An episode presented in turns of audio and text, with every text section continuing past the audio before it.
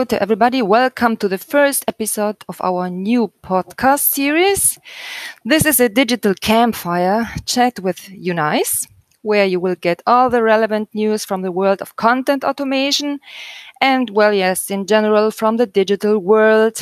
And in addition, there are trends and tips from the e-commerce industry. Everything basically you need to know without any kind of personal interpretation nothing but the bare news from one hand. So if you want to be updated, stay tuned with us, with our digital campfire chats. So let's go into medias res and let's start immediately with the first news. We will talk about Amazon. Amazon is investing heavily in the technology behind ChatGPT. Uh, the source um, is a CNN business article from a couple of days ago.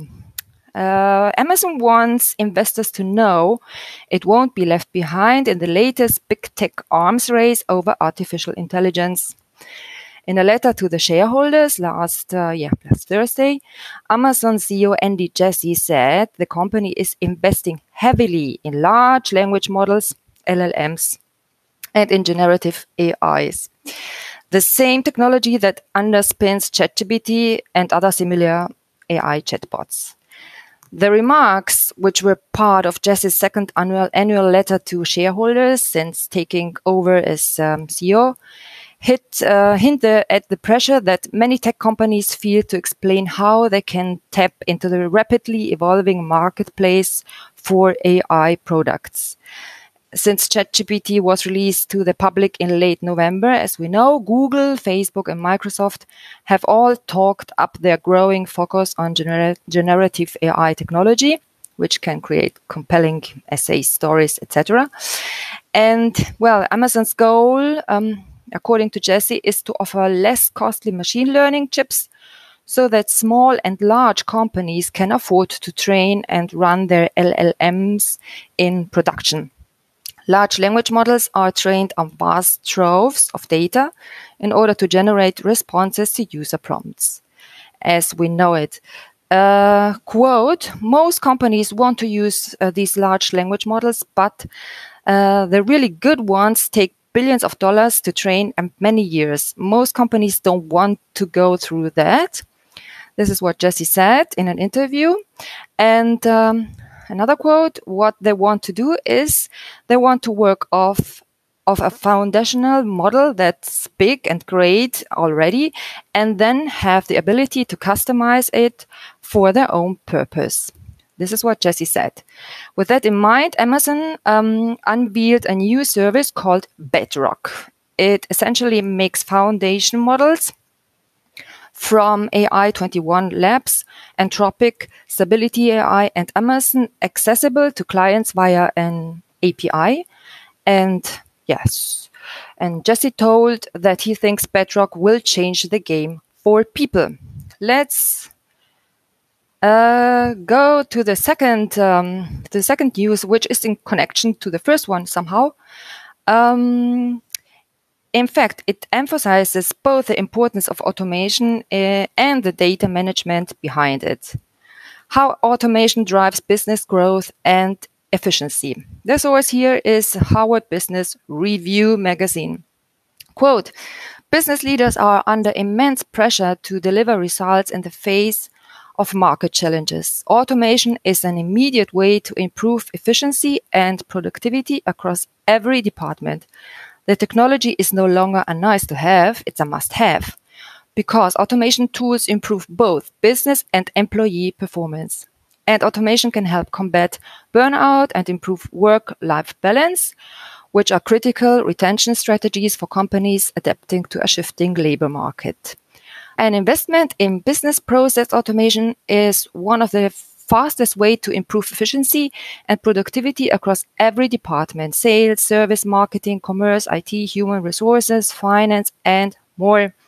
Automation reduces the, re- the repetitive and um, monotonous tasks humans have to do by relegating those tasks to software, which usually means um, a better experience for customers, reduced error rates, improved compliance, lower stress for teams, etc.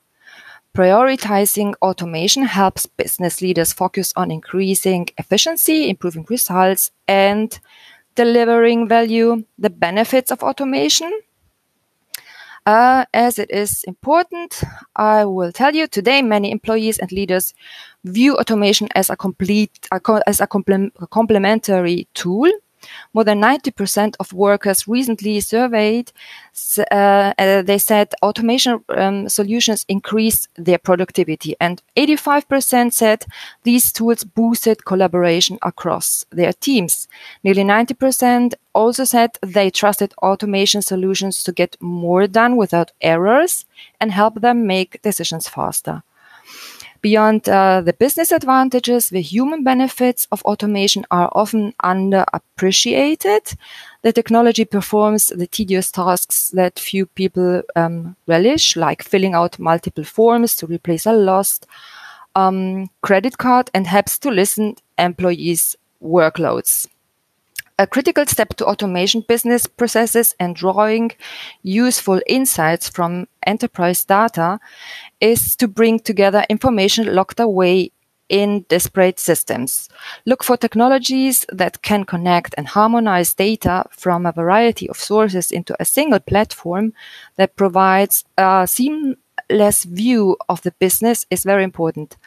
Funneling all the valuable data into a single source of Truth for each individual customer is what allows automation to enhance the customer experience by acting on intelligent insights to personalize every customer interaction. Now we switch to the third news. Mm, quite important one. Elon Musk is planning to launch AI rival to ChatGPT Maker. Haha. Tesla and Twitter boss said to the Bringing um, Together team, weeks after co-signing letter demanding pause in AI research. Heard, heard. The, the source here is the Financial Times. Musk has reportedly uh, recruited engineers from leading AI labs such as DeepMind. So, what does he want to do? Elon Musk is planning to launch an artificial intelligence company to compete with OpenAI, AI, the creator of ChatGPT as Silicon Valley battles uh, for dominance in the rapidly developing technology. The billionaire boss of Tesla and Twitter is in the process of bringing together a team of AI researchers and engineers and is in talks with several investors about the project. The move, which would mean him joining tech giants like um, Microsoft, Google, and Amazon, and startup uh, including OpenAI, in the fast changing generative AI space, appears to signal a rapid change of direction. Only a fee- few weeks ago, Musk co-signed a letter in which he had um, he and more than uh, 1,800 others demanded a six-month pause in AI research. It later emerged that some of the signatories were fake. in company filings, Musk recently changed the name of Twitter to X Corp. The move was part of his plans um, to make an everything app branded X.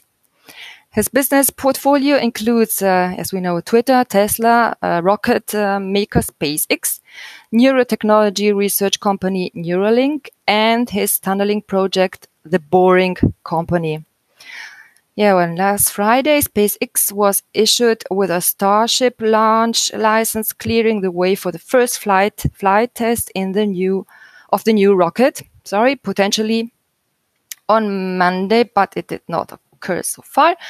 For the new AI project, Musk has reportedly um, got thousands of high-powered GPU processors and is also said to have recruited engineers from uh, leading AI labs, as I said. So, quite interesting this uh, Musk news, but here is already the fourth one. Forbes brings a news about 10 members of Young Entrepreneur Council who discuss some of the top e-commerce trends or innovations they are excited about, as well as the impact they see um, those trends having on their businesses or other businesses in the future. I will simply count these 10 uh, points and list them. Here they are um, the rise of sustainable, eco friendly packaging, the consistent growth of mobile commerce, then the try before you buy demos, then one click checkout. Another one is a short batch production for hardware innovation, the quick production of hardware innovation. Another one is increasing uses for artificial intelligence. Here we are. Another one is the rise of mm, augmented um, reality. And then live shopping software. These tools um, make it super easy for vendors to sell while they are live on multiple platforms and for customers to purchase during the presentation. Another trend is the same day delivery option. And the last one is voice enabled shopping. This is a growing e-commerce trend that involves um, using smart speakers and virtual assistants to make online purchases via voice commands. Here we go. There is no stop. The fifth news is about AI stocks that could trounce Google and Microsoft. Who is this? Who dares? The source is Nasdaq. Chinese companies could hold key advantages in AI development. There are three AI stocks that could trounce Alphabet and Microsoft. Here they are Alibaba, the Alibaba Group, Baidu, and Tencent Holdings. These are the names. There is no guarantee that Alibaba, Baidu, and Tencent stocks will um, outperform Alphabet and Microsoft going forward. One common and significant risk for the stocks for these stocks relates to the Chinese government. China's regulators are proposing to require companies in the country to get government approval before launching AI technology. This could slow Alibaba, Baidu, and Tencent in rolling out uh, new AI apps. Also, the, uh, the perceived connections of these companies with the Chinese government could limit their growth potential in markets, including the US. Mm-hmm. Another news, which uh, is Will you lose your job to AI and tech like ChatGPT? A big question. This was is Fast Company. Yeah, this is an interesting summary, an interesting article and summary of all the factors that are relevant job wise. But even more interesting is the summary at the end, which says, I quote, the rise of AI signifies the dawn of a new age in human history, an era that will witness the birth of industries and job opportunities unimaginable to us today. In this brave new world, the job market will, will evolve to accommodate novel industries, forging a diverse array of opportunities that cater to the unique skill sets of tomorrow's workforce. From ethical AI oversight and AI enhanced design to AI driven healthcare and education, these emerging fields will herald a renaissance of human achievement fueled by our partnership with AI. There are a lot of news these days, um, yeah, coming up about the impact the AI um, will have on our business, society, and employment, these are all speculations so far. Uh, but we will keep an eye on it, of course. Here comes the seventh uh, news. Uh, I would like to mention two important uh, trade fairs that are upcoming. The OMR 23, the Festival for the Digital Universe, uh, it will be held in Hamburg on May the 10th, on May the 9th and May the 10th, sorry. And then we will have the Italian Netcomm. Uh, this is a digital uh, commerce and retail event, the big, the most important digital commerce and retail event in Italy. It will um, be held in Milan on May the 17th and the 18th. Last but not least, there is another Microsoft news. It seems that Microsoft is planning on changing the print screen button into a key that opens the Windows 11 snipping tool. This is somehow a hot potato because Windows users don't like it when Microsoft changes long used and familiar functions in its OS. So altering something that's been the same for 28 years is always going to bring controversy.